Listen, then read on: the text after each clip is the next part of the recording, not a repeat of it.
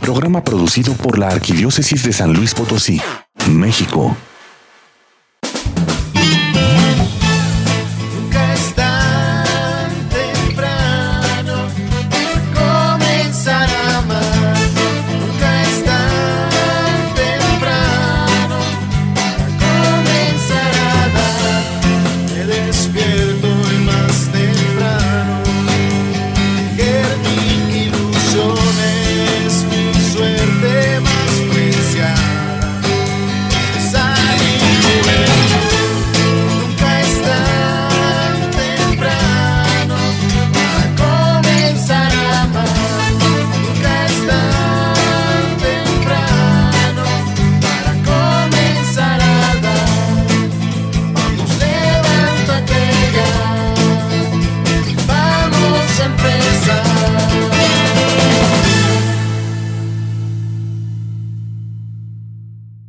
Días, amable auditorio. Hoy estamos en un programa más de Nunca es tan temprano. Gracias por estarnos acompañando en este nuevo 2022 que estamos muy seguros que va a estar lleno de bendiciones, que va a estar lleno de logros. Y pues nosotros también queremos iniciar este nuevo año con el pie derecho y les tenemos un programa que esperamos les sea muy fructífero. Es un programa que tenemos preparando, dicho sea de paso, desde hace un par de meses y hoy tuvimos por fin el, gusto de, poderlo llevar a cabo. Como contexto, hace un par de meses se llevó a cabo un curso de liberación allá en la ciudad de San Luis Potosí y queríamos complementar ese curso de liberación con este programa. Entonces no se dio la oportunidad de, de, llevarlo a cabo en aquellas fechas, pero de todos modos creemos que este tema es muy, muy importante para todo nuestro auditorio porque es un tema que desconocemos mucho y al mismo tiempo necesitamos mucho. Este tema de la liberación eh, tan importante, tan profundo es que es probable que nos lleve más de un programa, pero aún así pues queremos eh, dar el primer paso e iniciar con este curso, con este introducción, quizás llamarlo curso es muy eh, pretencioso, pero aún así queremos pues inducirlos a esta, introducirlos a esta a este tema tan importante. Y para ello nos está acompañando alguien que es muy especial para mí porque es mi hermano, pero además eh, es una persona muy preparada en este tema por el ambiente en el que se desenvuelve. Mi hermano es un discípulo de Jesús, está en el cuarto año, si no me equivoco, del postulantado, ya acaba de o está por concluir el, eh, filosofía. Eh, sin embargo, aquí en, la comunidad de los discípulos de Jesús, pues los preparan mucho en este tema. Eh, muy buenos días, Eliot. Hola, ¿qué tal? Muy buenos días, querido auditorio.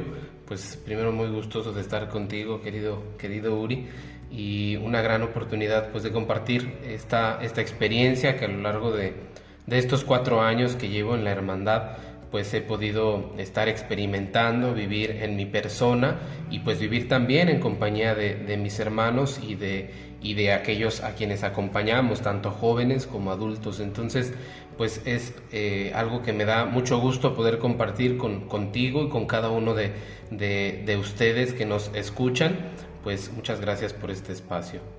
No, pues sinceramente gracias a ti por el, por el tiempo eh, que, nos estás, que nos estás dedicando. Sabemos que eh, son, los discípulos son personas muy ocupadas, siempre están en una actividad, en otra actividad, porque pues así es su ministerio, es estar, estar eh, apoyando a, a, nosotros los laicos. platicamos un poquito de lo que haces antes de entrar en tema.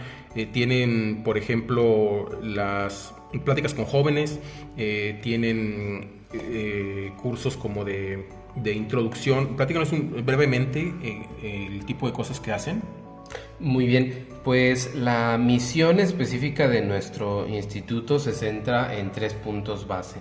En la evangelización, en la formación de discípulos y en la formación de comunidades. Y esto es bien importante porque eh, si escuchamos un poquito el lenguaje que que el documento de Aparecida, nuestros obispos mencionan, el proceso de evangelización, de encuentro con Cristo, pues lleva no solo la predicación del Evangelio, la predicación del querigma es algo que hacemos continuamente de distintas, distintas formas, procuramos pues estar constantemente en esta línea, tener eventos de evangelización eh, en las calles, en la calzada, en distintos lugares. Y seguido del encuentro con Cristo, pues sigue precisamente la formación de nuestra persona, el crecimiento espiritual que como cristianos vamos dando. Y entonces pues es ir acompañando este proceso de crecimiento. Y como tercer punto en nuestra línea de trabajo es la formación de comunidades, espacios donde podemos pues cada uno de los que hemos tenido un encuentro con Cristo vivo y vivificante, pues poder encontrarnos con Cristo mutuamente. Un cristiano no puede vivir sin comunidad, entonces acompañamos comunidades. Y bueno, aunque nuestro, nuestra espiritualidad es específicamente de la renovación y atendemos eh, grupos de la comunidad Nueva Alianza y de la renovación carismática, pues también nos invitan a parroquias, nos invitan a otros grupos como el Movimiento Familiar Cristiano, eh, nos, nos, invita mucho a participar de, de, la evangelización conjunto con ellos, del discipulado y, dar esta formación, ¿verdad? Es parte de, este seguimiento que, que, vamos dando. En general, nuestro apostolado eh, se puede decir en estas tres líneas, evangelización, discipulado y formación de la comunidad. Claro, y esta parte era importante mencionarla por el hecho de que eh, no todos tipo de congregaciones se dedican a lo mismo. Eh, por ejemplo, hablando del seminario, los discípulos también forman sacerdotes, sin embargo, hablando del seminario, eh, pues su, carisma y su misión es diferente que la de los discípulos de Jesús. Y ellos específicamente me ha tocado mucho percibir este, esta acción de liberación me, ha tocado estar presente. Sin embargo, la misma palabra liberación siento que es algo que no terminamos completamente de entender nosotros los laicos y puede que, algunos no laicos. Por ejemplo, eh, cuando hablamos de liberación, inmediatamente nos viene a la, mente como un exorcismo, como algo muy fuerte que le pasaría solo a un 1% de la población. Eh, sin embargo, no, no es tal.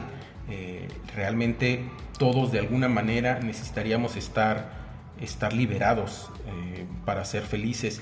Platícanos un, poquito de, este término, por favor. Bueno, para hablar de, liberación es importante distinguir precisamente de una posesión y de en qué caso se está hablando de, un procedimiento de exorcismo, de un rito de exorcismo y de un rito eh, o una oración de liberación.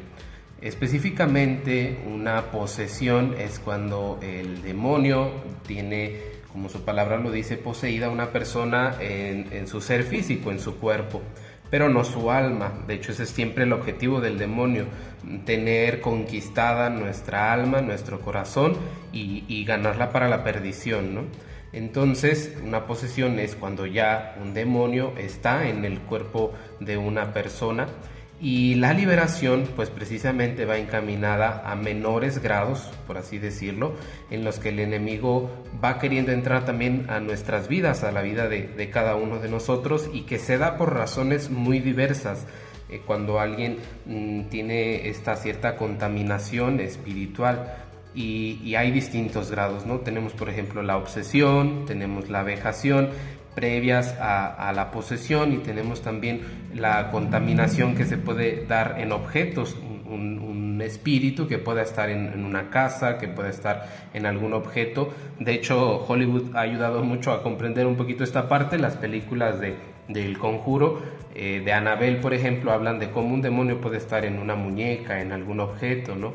Eh, en, en algo muy específico, incluso en una casa y como eso pues va haciendo también un contacto con el demonio. Y muchas veces no nos damos cuenta de, de qué manera me estoy contaminando espiritualmente y, todo esto precisamente es parte del proceso que, en el acompañamiento de evangelización, de discipulado, pues vamos teniendo cada uno de nosotros la sanación y, y la liberación que precisamente el procedimiento de liberación, la oración de liberación va encaminada a distinguir en qué momento alguien puede estar siendo acechado por el demonio de alguna manera específica. Por ejemplo, tenemos una, una vejación cuando alguien tiene puede tener ciertas moretones, ciertos rasguños, ciertas mordidas que no encuentra razón de por qué. Podríamos estar hablando de la necesidad de una oración de, liberación o incluso obsesión con algunos pensamientos muy, muy determinados que son diversos, pero que nos, nos, el objetivo es que con estos pensamientos perdamos la paz. Entonces la obsesión va en esta línea y, que estamos hablando, como, como te lo digo, antes de la posesión. El, demonio aún no ha tenido dominación sobre nuestro cuerpo, pero ese es su objetivo, alcanzar a perder nuestra, nuestra alma. Incluso por tener contacto con la brujería, con lectura de manos, con tarot, eso en nuestras, nuestros procedimientos, cuando hacemos el querigma, en las oraciones eh, de bautismo en el Espíritu Santo, somos de la corriente de la renovación, pues siempre se habla de esto, de renunciar a aquellos contactos que hemos tenido voluntariamente con el enemigo de manera muy diversa, jugar a la Ouija, lectura de cartas, rosacruces, algunos amuletos, ese tipo de cosas pueden llegar a darle entrada al enemigo en nuestra vida. Muy interesante. Eh, seguramente eh, muchos de los puntos que acabas de tocar ya algunos eh, radioescuchas estarán identificando cosas con, que han escuchado antes. es interesante, por ejemplo, que se mencione lo de, lo de Hollywood, porque se puede llegar a pensar que es incluso ciencia ficción, ¿no? que es una película de terror más. así como decir, no, pues no, no puede existir un payaso que salga de una coladera a, molestar niños, pues sí, eso sí es ciencia ficción, pero hablando de las películas de la serie de los Warren, pues están basadas precisamente en un matrimonio que sí existió, o al menos uno de los dos ya falleció, no sé si los dos, eh, pero, pero pues existió y, participaron en, un, en varios procesos de liberación. Pero eh, antes de pasar específicamente a cómo funciona esto, ya nos adelantaste un poco de, las varias etapas de la obsesión, de la vejación. Eh, yo preguntaría, ¿cómo estamos seguros que todo esto es parte del plan de Dios? ¿Cómo sabemos que eh, Dios vino a liberarnos de, este tipo de cosas? ¿Qué quería hacer Jesús cuando vino a la tierra? Claro, si con esta pregunta que tú me haces esto es bien importante, porque si una pregunta, una respuesta que podemos tener inmediatamente es Jesús vino a salvarnos, Jesús vino a darnos la salvación, Jesús murió en la cruz y, nos trajo la vida eterna. Pero esta respuesta se concretiza precisamente en el proceso de crecimiento de cada uno de nosotros. Este proyecto de Jesús es un proyecto muy específico. En los documentos del Concilio Vaticano, por ejemplo, en Adyentes eh, número 2 se habla como de eh, Jesús viene a salvarnos, como la iglesia que peregrina ha tenido un caminar muy específico en el que Dios Padre, Dios Hijo, Dios Espíritu Santo participan. Y en el número 3, hablando de la misión de Jesús, se habla de cómo Jesús ha venido a conciliar nuestra vida, a darnos la salvación y a reconciliarnos en cuerpo y en alma con el Padre, a reconciliar nuestra condición de, humanos que, que poseemos un cuerpo y un alma con el Padre. Y esto es bien importante porque podemos encontrar en la palabra de Dios cómo este, esta misión de Jesús se va, se va dando.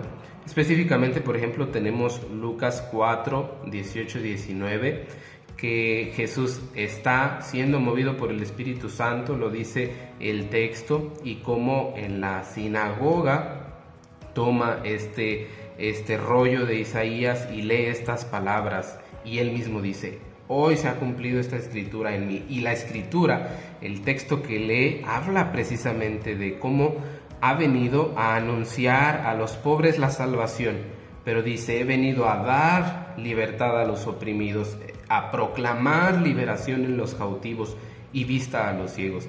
Y este texto es muy importante porque nos habla precisamente de esta salvación que se hace presente hoy en mi vida a través de la sanación y a través de la liberación. Se habla de estos dos elementos, dar libertad a los oprimidos, por el demonio y de dar vista a los ciegos.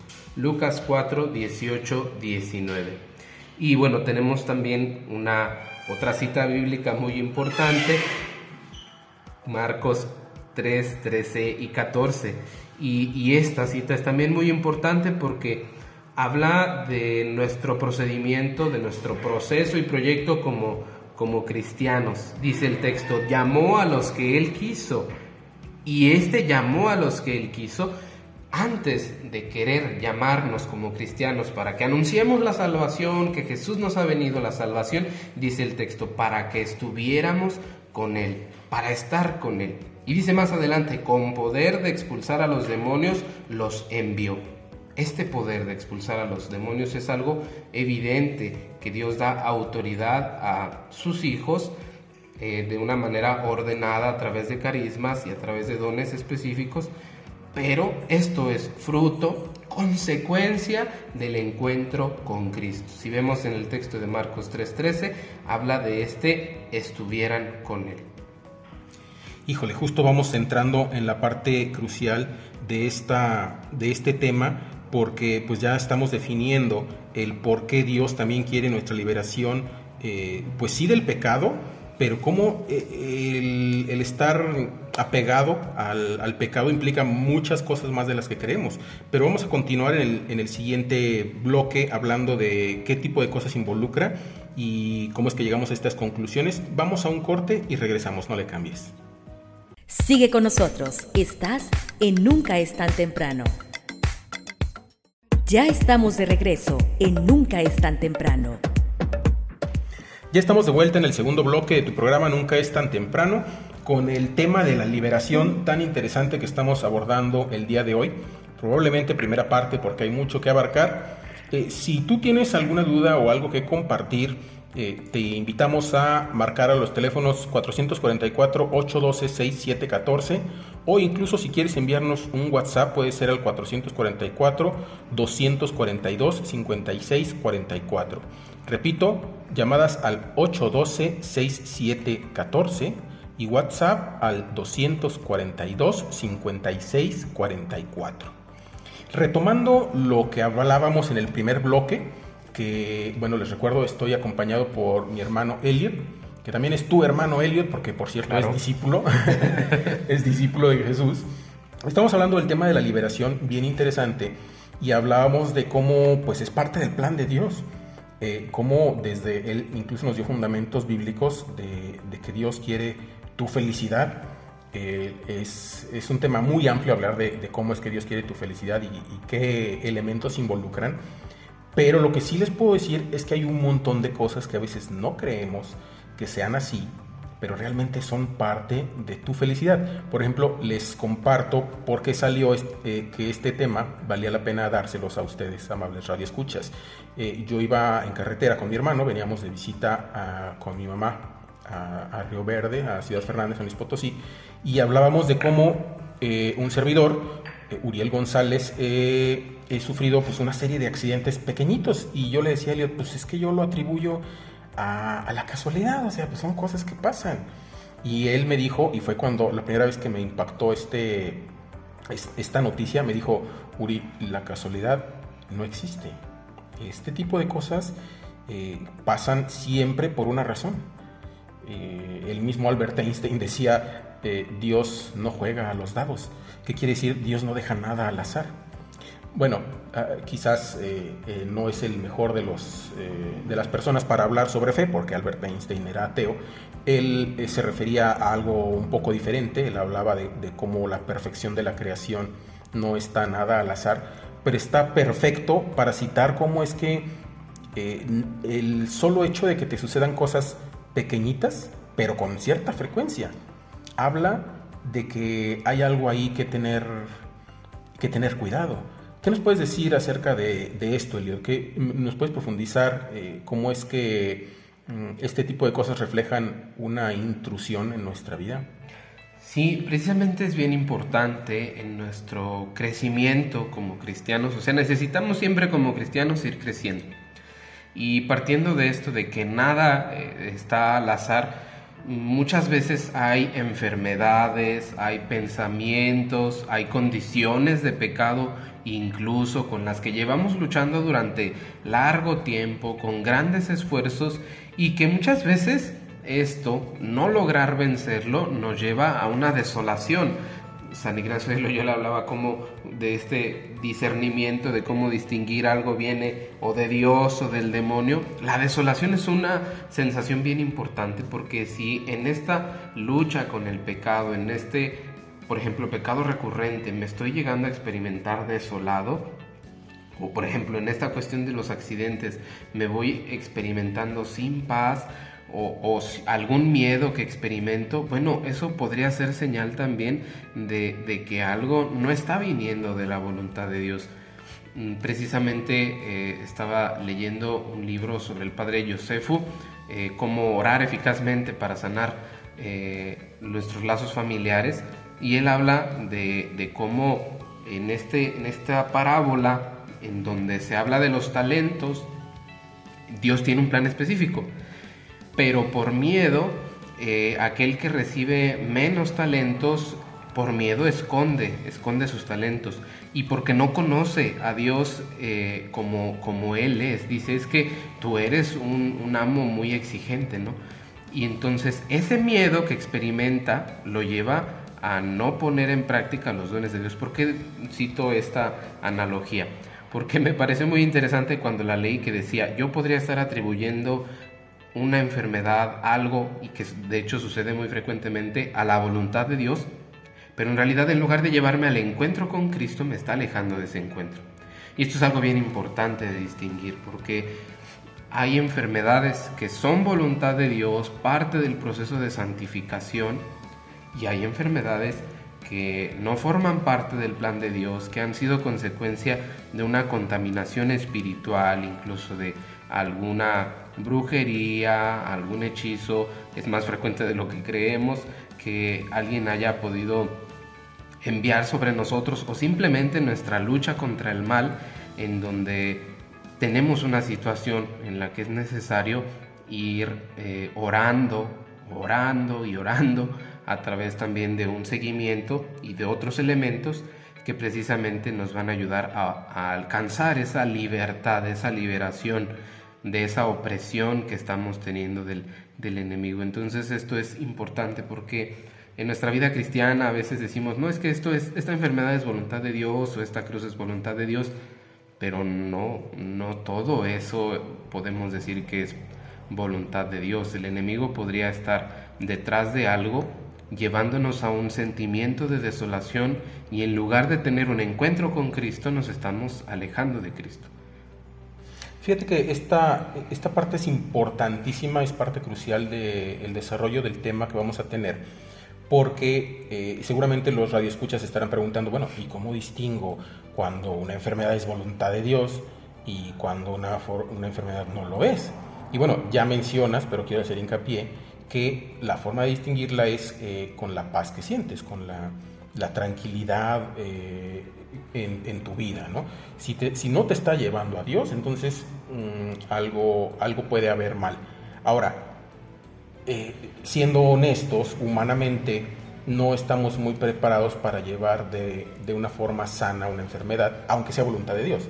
Entonces, ¿qué herramientas tenemos para, para poder distinguir estos elementos y aceptar lo que viene de Dios, buscar lo que viene de Dios y alejarnos de lo que no? Mira, por ejemplo, en una enfermedad es bien importante. Eh, hay muchos ejemplos que ahora tengo cerca en, mi vida, pero, por ejemplo, una enfermedad con la que los médicos han estado trabajando, trabajando, buscando, trabajando, buscando un medicamento, otro medicamento, otro medicamento, y, y no hay respuestas, entonces llega un momento en el que incluso hay doctores que dicen, ¿sabe qué? Búsquele por otro lado porque eh, aquí no está viendo resultados, ¿no? Hay muchos doctores que, que son conscientes de esto, otros doctores que no, entonces, pues saber que no está viendo respuestas en el orden eh, natural, ordinario de la vida, eso puede ser una, una señal ¿no? de, de, algo que, necesitamos tratar también desde, desde la sanación y la liberación. Eh, y bueno, la verdad es que Dios en su sabiduría y en su infinito amor tampoco deja de darnos señales, signos sensibles y visibles a través del Espíritu Santo para concedernos distinguir estas cosas. La vida en el Espíritu, dejarnos mover por el Espíritu Santo, por sus carismas y dones, nos ayuda también a ir escuchando la voz de Dios que nos previene y nos dice, a ver hijo, a ver hija, esto mm, tal vez no es algo médico, hija, hijo, esto tal vez mm, no, no es por ahí, sino por este otro camino. Y, y, esto es bien importante porque no, no hay un manual, no podemos tener un manual, un libro literal. Y esto depende mucho del abrirnos a la acción viva del Espíritu Santo que puede estar llamando. Y los carismas, los carismas que, que la iglesia tiene y abunda en carismas, pues son una, una señal muy específica, un medio muy específico para poder distinguir esto. Y bueno, específicamente eh, parte de nuestro ministerio como discípulos de Jesús y de las comunidades de alianza, también los laicos que han vivido este proceso, pues tienen también experiencia en ello. Dios derrama dones, Dios derrama dones de, sanación, de liberación para poder eh, ayudar en esto y, pues la, comunidad, los mismos procedimientos que llevamos como discípulos, precisamente llevan a ir orando, a ir pidiéndole a Dios y Dios mismo va dando respuestas de es por aquí, es por acá, es por este otro lado. Dios va dando respuestas. Al ser una dimensión espiritual en la fe, la oración tiene aquí una labor muy importante en el discernimiento. El discernimiento no se puede dar sin oración, se da en oración precisamente, y esto es bien importante para, poder ayudarnos y, distinguir. Jole, qué hermoso. Son, son justo los puntos que, quería abarcar, eh, porque eh, les comparto, amable auditorio, que hace unos meses ya, en 2021, tuve a mi hijo enfermo. Y eh, precisamente es uno de esos casos que comenta mi hermano en los que eh, pues está bien raro el asunto y todo, no encontrábamos por dónde. Eh, bendito sea Dios, les adelanto, ya está, ya está sano. Pero eh, el asunto es que ya viendo problemas para encontrar el, pues, pues, la causa de, de la enfermedad, nos ofrecían algunas personas hacer oración por nosotros, pero de una forma poco convencional. Por ejemplo, un, amigo nuestro, este Peter del Movimiento Familiar Cristiano, saludos si nos estás escuchando, eh, nos ofrecía eh, contactarnos con un sacerdote que no está físicamente eh, aquí en San Luis Potosí, él está en Veracruz, pero que él hace oración de sanación. Y yo, y probablemente a alguno de ustedes les hubiera pasado lo mismo, pues lancé algunas alertas, ¿no? Dije, a ver, ¿cómo es que va a sanar a mi hijo remotamente? Para empezar, digo, eh, ya ven cómo somos a veces de incrédulos eh, y faltos de fe. Decimos, oye, si un doctor no pudo eh, sanarlo con toda la herramienta, con todas las ecografías, con todos los avances científicos, ¿cómo alguien va a poder sanarlo sin estarlo viendo siquiera, ¿no? Y, y pues se levantan todas nuestras sospechas, pero el asunto es, como menciona mi hermano, que la realidad es que hay personas a las que se les dieron dones, lo queramos creer o no. Pero, y esta parte también es importante, también hay charlatanes, dicho sea de paso. Entonces va a ser difícil distinguir uno de otro. Y eh, tendríamos que eh, tener elementos también para distinguir. Ya hablamos de cómo distinguir una enfermedad que viene de Dios y una enfermedad que no viene de Dios. ¿Cómo distinguiríamos una persona que realmente tiene un don o está trabajando para Dios de una persona que no lo está? Es una pregunta interesante mm, y creo que lo más importante, la palabra de Dios dice, por sus frutos los conocerá. Eh, esto, pues Dios derrama dones y podemos hacer buen uso de los dones o mal uso de los dones. Y precisamente en nuestras oraciones de, de sanación, de liberación, una de, o sea, por ejemplo, se renuncia a ir con sanadores, se renuncia al ir con chamanes, al ir con, con el indio no sé qué, con el indio tal.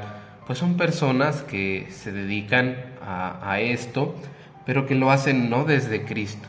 Entonces, primer, primer punto, la persona a quien estás acudiendo para ayudar en esta situación eh, espiritual es cristiana, habla de Cristo o no habla de Cristo, habla de, de energías, habla de otras cosas o habla de Cristo, de quién habla, porque eso es un primer elemento que, que estos dones son fruto de la salvación que Cristo nos ha traído, como decíamos al principio, y que Cristo es un elemento.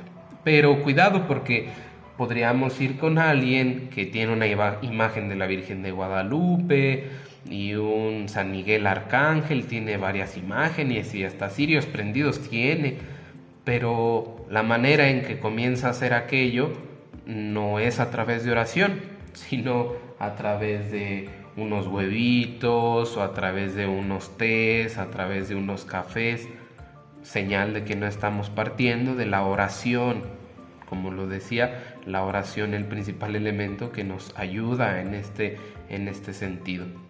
Pero aún así, aunque no haya este tipo de ritos eh, e, extraños o, inusuales, eh, es importante también señalar que los frutos, el pueblo de Dios es muy sabio y muchas veces lo hemos platicado, el pueblo de Dios es sabio y el pueblo de Dios va distinguiendo si, si alguien eh, tiene olor a, oveja, a siervo de Dios, a, alguien que está sirviendo a Dios o, o, no.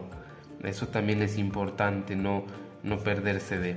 Incluso consultar, consultar en la diócesis si hay muchas dudas, consultar en el obispado, porque por ejemplo discípulos de Jesús, este ministerio que realizamos no lo hacemos a expensas de el obispo, el obispo es consciente de, nuestro, de nuestra misión, de nuestro modo de orar, de nuestro modo de acompañar a cada uno de, nuestros hermanos. La iglesia es sabia, la iglesia es sabia y también eso nos podría ayudar, ¿no? A pedir consejo, a a otros sacerdotes, pero bueno, finalmente también los frutos del Espíritu Santo son algo evidente. Por ejemplo, podemos mm, recordar algunos santos que fueron difamados en su momento y que no dejaban de tener una vida de unión con Dios y de dar frutos en su oración, ¿no? Podían ser difamados, pero sin embargo estaban obrando desde Cristo, desde Dios. Y el santo cura de Ars, un gran ejemplo de, esta lucha y combate con el enemigo, recibía también ataques de, de otros hermanos, de otros creyentes, y sin embargo, él se mantenía fiel a este proyecto y los frutos de su confesión, de su oración, eran evidentes también para el pueblo de Dios de, de esta unión con Cristo. Entonces, pues no sé si esto sea de ayuda. Claro, claro que lo es. Eh, y eh, es, eh, híjole, apenas vamos entrando pues como al, al, tema y ya tenemos un montón de material. tenemos que, irnos a un corte comercial, pero pues les recordamos que estamos aquí a sus órdenes en los teléfonos. Pueden marcarnos al teléfono 444-812-6714 y les recuerdo también que tenemos un WhatsApp en el que pueden escribirnos el 444-242-5644. Vamos a un corte y regresamos. No le cambies. Sigue con nosotros. Estás en Nunca es tan temprano. Ya estamos de regreso en Nunca es tan temprano. Ya estamos en el tercer bloque de tu programa Nunca es tan temprano, con este tema tan interesante de la liberación, acompañado de mi hermano y tu hermano Elliot de los discípulos de Jesús. Por cierto, les recuerdo los teléfonos por si quieren hacer, eh, compartir alguna duda, eh, compartir alguna experiencia. Eh, para llamadas está el 444-812-6714 y en el WhatsApp tenemos el 444-242-5644. Repito, 812-6714 y el 242-5644 para WhatsApp. Y bueno, y bueno eh, ya retomando el, punto de la, de la liberación, eh, y ah, ya conscientes de que podemos tener al demonio de una u otra forma en nuestras vidas, ¿qué grados de afectación tenemos? ¿Cómo, eh, cómo podemos empezar a distinguir que necesitamos ser liberados? Bueno, necesitamos primero reconocer la acción que el demonio tiene en nuestras vidas. Nuestra lucha siempre es contra Satanás, contra el mundo y contra la carne. Y Satanás tiene una manera muy específica de obrar en nuestra vida. Y la acción ordinaria del enemigo, eh, dice el Padre Amor, viene eh, a ser la tentación. La tentación es la manera ordinaria en la que el enemigo eh, busca pues confundirnos, apartarnos de Dios y sobre todo busca que no le demos el lugar en nuestra vida a Dios. Incluso la tentación, sin llevar a perder nuestra alma, puede llevar a las tentaciones a que pongamos a Dios en un segundo plano. Y Dios nunca va a ser un segundo plano. Dios siempre es el primero y, ha de ser el primero en nuestra vida, ¿no? Ha de ser el Señor de nuestra vida. Decimos en el querigma, Jesús el Señor, mi Señor, el Señor de mi vida, dueño de mi vida. Entonces la tentación busca siempre alejarnos del enemigo, es la acción ordinaria. Pero esta acción extraordinaria del enemigo eh, es dada también de una manera distinta. Y bueno, un ejemplo de es la infestación. El padre Amor comenta cómo esta infestación es una acción que busca eh, confundirnos, alejarnos de Dios. Y dice el Padre, a través de la naturaleza inanimada o animal para plagar y oprimir al hombre, sometiendo al miedo, a la inestabilidad emocional e incluso desesperación. Ojo que una manera también en la que el enemigo quiere confundirnos, alejarnos de Dios, es que tengamos este miedo, es que tengamos miedo, que seamos sometidos al miedo o que tengamos inestabilidad emocional. Y esto es bien importante porque sanación y liberación, liberación y sanación siempre van de la mano. Eh, es, las enfermedades o, aquellas situaciones en las que es necesaria la liberación, muchas veces, y, podemos decir que casi siempre van arraigadas a algo que necesita sanar, ¿no? la inestabilidad de mis emociones o alguna específica emoción arraigada, alguna herida en mi historia personal que necesito sanar esta herida para que también esta liberación venga a ser dada, ¿no? Una, un miedo, por ejemplo, eh, que, me, que me inhibe, un miedo a los animales, un miedo a la oscuridad, un miedo a las alturas que me, no me deja vivir en paz, que no me trae paz, un miedo a los accidentes incluso, en donde este miedo es ocasionado también eh, por el enemigo y que necesita de, oración, ¿verdad? Yo, yo, aquí quisiera hacer un paréntesis eh, muy grande, porque tenemos la tendencia, los cristianos, a minimizar este, este tipo de, de afectaciones. Eh, siempre que se habla del demonio, como que lo vemos muy lejano, muy, Mm, muy fuera de nuestras vidas, por eso el hecho de ser cristianos no está presente. Eh, pero las infestaciones, mm, la infestación y vejación son muy comunes, más comunes de lo que creen. Si estamos hablando de que el demonio va a hacer uso de la naturaleza eh, para oprimirte, para tener con miedo, ¿no te suena esto al COVID, por ejemplo? Tenemos dos años con que la gente tiene un terror a salir, Estamos hablando de que gente que asistía a misa dejó de hacerlo. Estamos hablando de que gente que se dedicaba a repartir la comunión dejó de hacerlo. Entonces, si este miedo eh, va a hacerte alejar de Dios, entonces no es un miedo natural ¿sí? No, no, no estoy hablando de un, de un miedo natural eh, que te previene de, un accidente, ¿no? El miedo eh, natural a, no sé, a no acercarte a un acantilado, pues es una prevención de un accidente, natural. Pero un miedo obsesivo, un miedo que te esté alejando de Dios, es un, es un problema muy común. Y quería hacer el paréntesis para que no nos sintamos, eh, amables radioescuchas, tan lejos de este tipo de situaciones eh, como, como, solemos estarlo. Es bien común tener eh, situaciones que nos mantienen alejados de Dios.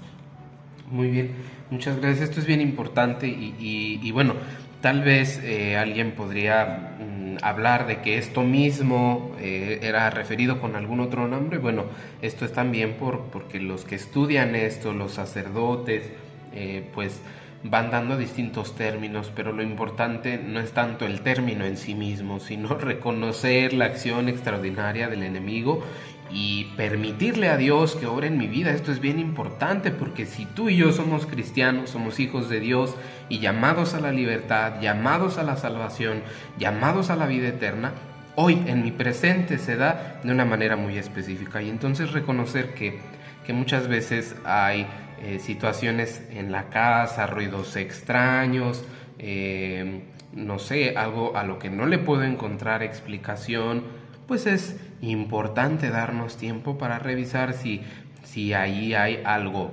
natural o hay algo que necesite ser atendido desde la oración, ¿verdad? Esto es bien importante y, y, una manera también en que podemos resguardarnos y, proteger la infesta, protegernos de la infestación, pues es bendecir nuestros hogares, bendecir nuestras casas, porque un demonio, el enemigo, podría estar en alguna casa. Recordemos aquel texto del Evangelio del demonio que tenía con mucho miedo a Gerasa y Jesús va en la barca y desciende en Gerasa porque ahí había un demonio que tenía con mucho miedo, hablando del endemoniado de, de ¿no? Y Jesús, vemos otra vez, Cristo es quien viene a hacer esta acción liberadora. Y entonces la infestación que se da ya sea en algún objeto inanimado o en algún animal, pues es importante reconocerla y que dice el Padre Amor se puede dar de dos modos, local o personal. Local cuando esta afecta a algún lugar, alguna casa, o personal cuando los demonios tratan de ejercer sistemáticamente una enfermedad, daño físico o incluso psíquico al hombre. Y esto pues es muy importante en la infestación poder reconocer qué, está sucediendo en mi vida, qué situaciones están en el entorno y, poder reconocer, ah, aquí podría estar yo luchando con alguna situación que necesite de, de la oración en, en, esta situación, ¿verdad? Pedir la bendición de Dios, incluso por ejemplo animales, hay días específicos en los que en las parroquias se hace bendición de los animales, se hace bendición del ganado, hay oraciones específicas en las que se pide a Dios para, eh, incluso en la misa, pedir a Dios que, que eche atrás la plaga en los cultivos, pedirle a Dios una buena cosecha, oraciones de bendición por los animales, oraciones de bendición por eh, este lugar físico. Me acuerdo mucho de la biznaga, uno de nuestros bienhechores, don Artemio, que, que en paz descanse, en la Biznaga, en Guanajuato, el rancho donde está el noviciado, y que eh, un señor muy sencillo, pero muy consciente de Dios, seguido iba a pedirnos que ofreciéramos misa por sus vacas. Y, era, se me hace muy curioso, ¿no? Vengo a pedirle, hermano, que, que le dé eh, al Padre este dinero, pero que, que le pida que siga orando por mis vacas, que pida por mi ganado, ¿no?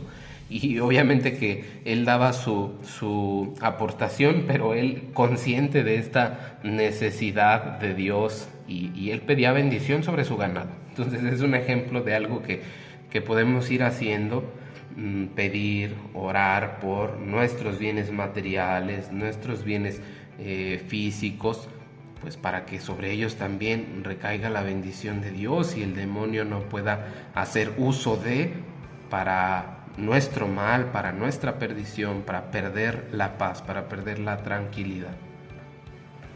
Hermosísimo. Y fíjense cómo ya llevamos tres bloques de 15 minutos y apenas vamos entrando en tema, eh, porque apenas estamos dándonos cuenta de que el demonio puede hacer uso de cosas muy comunes para distraernos de nuestra, de nuestra principal eh, preocupación que debería ser buscar a Dios. Y es muy fácil perderse en otro tipo de cosas. Eh, por ejemplo, dice, dice Eliot, bueno, pues vamos a estar, ofrecer eh, las cosas materiales, sí, pero no porque nos preocupe perder las cosas materiales, sino porque no queremos que estas cosas materiales sean usadas para alejarnos de Dios, ¿sí? Eh, realmente no estamos diciendo, ay, después de esta oración ya mi casa es a prueba de fuego y mi casa... No, no es ese el punto. Recordemos a Job, el libro de Job, está hermoso ese libro, porque Job eh, eh, se le permitió al demonio tentarlo con un montón de daños que la verdad es que a, muchos de nosotros nos derrumbarían y él siempre con toda la paz decía, este, viene de Dios eh, y Dios se lo puede llevar cuando él quiera. Bueno, vamos a, seguir mencionando algo de, algunos ejemplos que nos podrían permitir reconocer en mi hogar, en mi casa, algo que, que podría ser de, del enemigo, ¿no? Por ejemplo, aquí eh, el padre menciona como desaparición de objetos que ya no se encuentran, no se encuentran en los puntos más impensables de la casa, olores improvisados, eh, rumores o golpes en el techo, rumores de pasos invisibles, sonidos como disparos o explosiones, pues nos pueden dar eh, ejemplo de que estemos padeciendo algo y, recordemos siempre el enemigo lo que va a querer es hacernos perder la paz, la tranquilidad, la confianza y la seguridad de que Dios es nuestra salvación. Y entonces eh, esto es muy importante.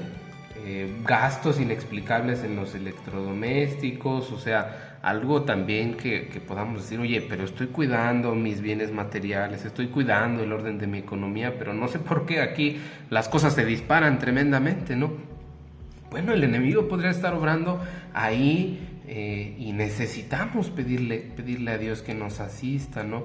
Eh, y, que tengamos la seguridad que es Cristo nuestra salvación. Y bueno, concluir eh, este, este espacio en el que estoy hablando sobre la infestación, refiriéndonos a que, como decíamos al principio, Cristo es nuestra salvación, Cristo es nuestra roca, nuestra seguridad, y siempre en Él vamos a encontrar respuestas a esas preguntas, a esas cuestiones y, dificultades en las que no encontramos otra respuesta. Cristo es la respuesta más eficaz a nuestras necesidades y a nuestras búsquedas. Ahí está la clave, hermanos. Eh, pues bueno, ya estamos llegando al final de este tercer bloque. Vamos a ir a un corte y regresamos con eh, algunos, algunas conclusiones y eh, pues les vamos a adelantar un poquito de lo que vamos a hablar en el siguiente programa. No le cambies. Estás escuchando Nunca es tan temprano. Ya estamos de regreso en Nunca es tan temprano. Ya estamos de vuelta en el cuarto y último bloque de tu programa Nunca es tan temprano con este interesantísimo tema de la liberación que espero que también a ustedes les esté gustando. Eh, les hago un resumen de lo que hemos estado hablando. En el primer bloque eh, sustentábamos el, el por qué es claro que Dios quiere también nuestra felicidad en diferentes ámbitos, incluyendo estar sano eh, de cuerpo y de alma. En el segundo bloque hablábamos de cómo distinguir eh, cuando algo viene de Dios y cuando no viene de Dios. Incluso también hablábamos de cómo distinguir una persona que, está enviada por Dios y una persona que realmente nada más le interesa tu dinero. O, o bueno, o tu perdición, quién sabe, pero pues no viene enviado de Dios. Eh, y en el tercer bloque apenas empezábamos a tocar eh, los primeros mm, puntos, los primeros casos en los cuales distinguir eh, afectaciones del demonio. Hablábamos de la tentación, que es el grado más normal, el, grado regular, llamémoslo así, de, afectación del demonio. y empezamos apenas a hablar de la infestación de presencias mm, que pudieran estar en nuestras vidas y, de la necesidad de bendecir, de la necesidad de pues estar siempre en manos de Dios en todas nuestras cosas, no por el miedo a perder lo material, sino por el miedo a que lo material nos haga perdernos a nosotros.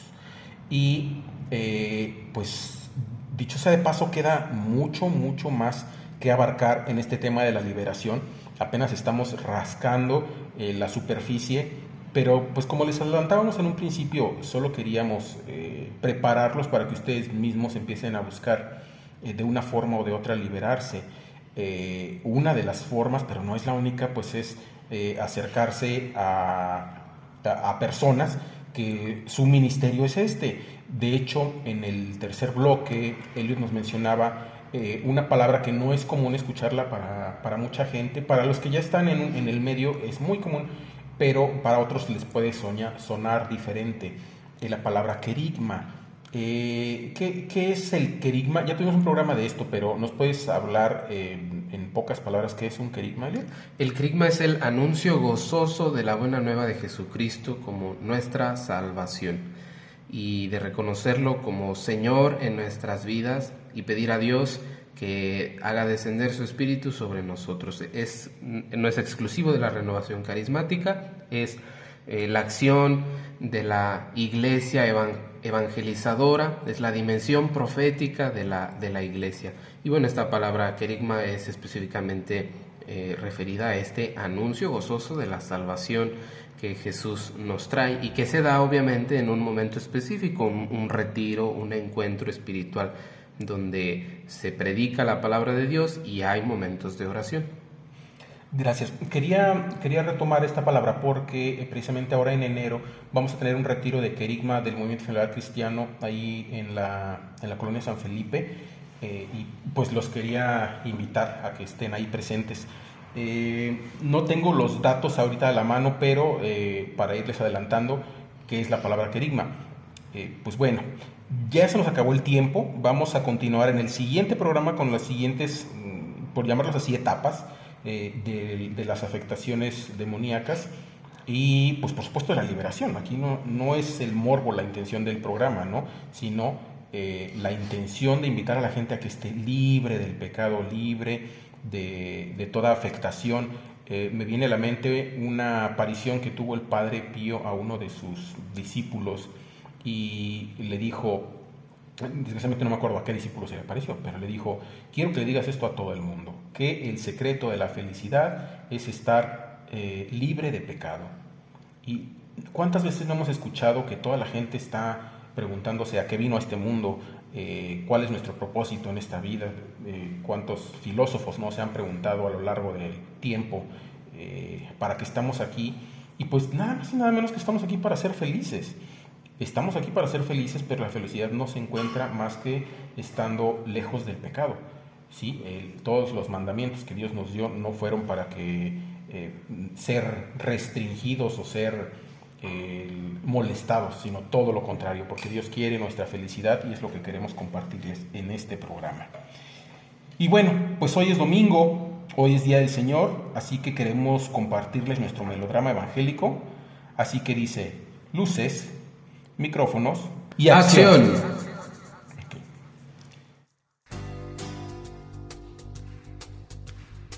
El Evangelio es luz y vida. La palabra de Dios es alimento para el alma. Escucha el melodrama evangélico. Solo por nunca es tan temprano. Del Santo Evangelio según San Lucas, capítulo 3, versículos 15 al 16 y 21 al 22. Jesús fue bautizado y mientras oraba se abrieron los cielos. En aquel tiempo el pueblo estaba expectante y todos se preguntaban en su interior sobre Juan, si no era él el Mesías. Juan les respondió dirigiéndose a todos. Yo os bautizo con agua, pero viene el que es más fuerte que yo, a quien no merezco desatarle la correa de sus sandalias. Él os bautizará con Espíritu Santo y fuego. Y sucedió que, cuando todo el pueblo era bautizado, también Jesús fue bautizado, y mientras oraba, se abrieron los cielos, bajó el Espíritu Santo sobre él con apariencia corporal semejante a una paloma, y vino una voz del cielo. Tú eres mi Hijo el amado, en ti me complazco.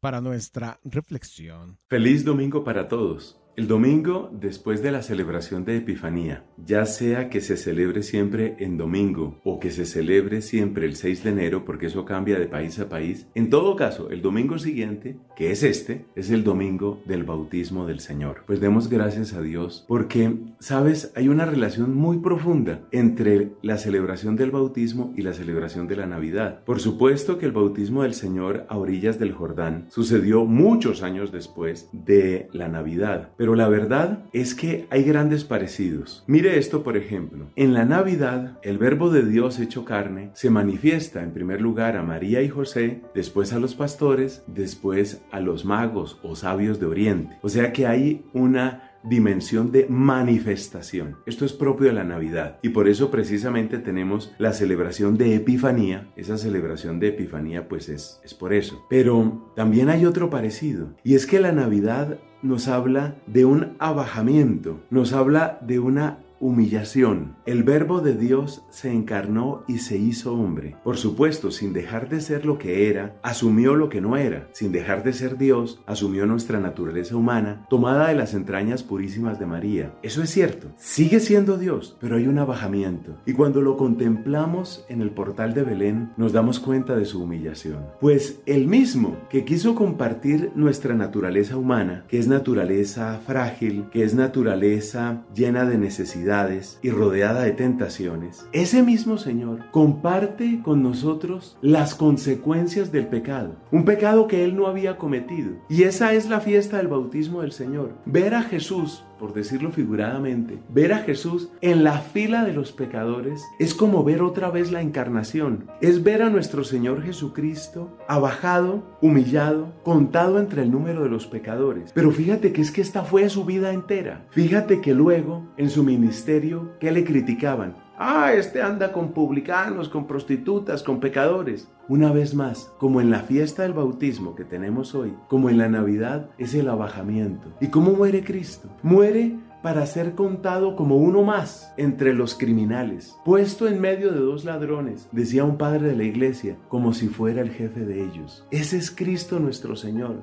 Es el que por amor a nosotros asumió no solamente las debilidades de nuestra naturaleza, sino las consecuencias de nuestro pecado. Ese es Cristo. Y lo más hermoso de la fiesta del bautismo es descubrir hasta donde nos concede el Espíritu Santo ¿Por qué Él hace eso? Y la única explicación es por amor. Como decimos en el credo, por nosotros y por nuestra salvación. Por nosotros y por nuestra salvación. Ese es Cristo, el que se abajó, el que lo dio todo por nosotros. Así que este es un día para sentirnos muy amados y este es un día para decir, la grandeza de mi bautismo proviene de tu bautismo, de tu humildad, de tu humillación, de tu amor incomparable Jesucristo. Amén. Agradecemos por este melodrama evangélico al ingeniero David, a Abdiel y a todos los que eh, con él participan en el melodrama evangélico. Les recordamos que tenemos también nuestro canal de Facebook por si ahí quieren compartirnos qué les pareció este programa. Y les recordamos sobre todo que tenemos nuestro, nuestro canal de Spotify, porque si algo quieren repasar de lo que escucharon el día de hoy, pues pueden volverlo a encontrar ahí. Tenemos nuestro podcast eh, grabado para que lo, lo, repasen, porque este, este tema, la verdad, es digno de, de revisarlo una y otra vez y hay mucho material al respecto. Pues muchas gracias por haber estado con nosotros en este programa, Elliot. Esperamos que haya sido del agrado de, pues de todos nuestros radioescuchas eh, y, y, no solo del agrado, sino como que el, el, punto de partida para en realidad estar siempre en paz con Dios, siempre en estado de gracia, porque ese es el secreto de la felicidad, hermanos. Eh, nos escuchamos la siguiente semana en tu programa Nunca es tan temprano. Hasta la próxima. Los radioescuchas a sintonizar el próximo domingo. Este es tu programa Nunca es tan temprano.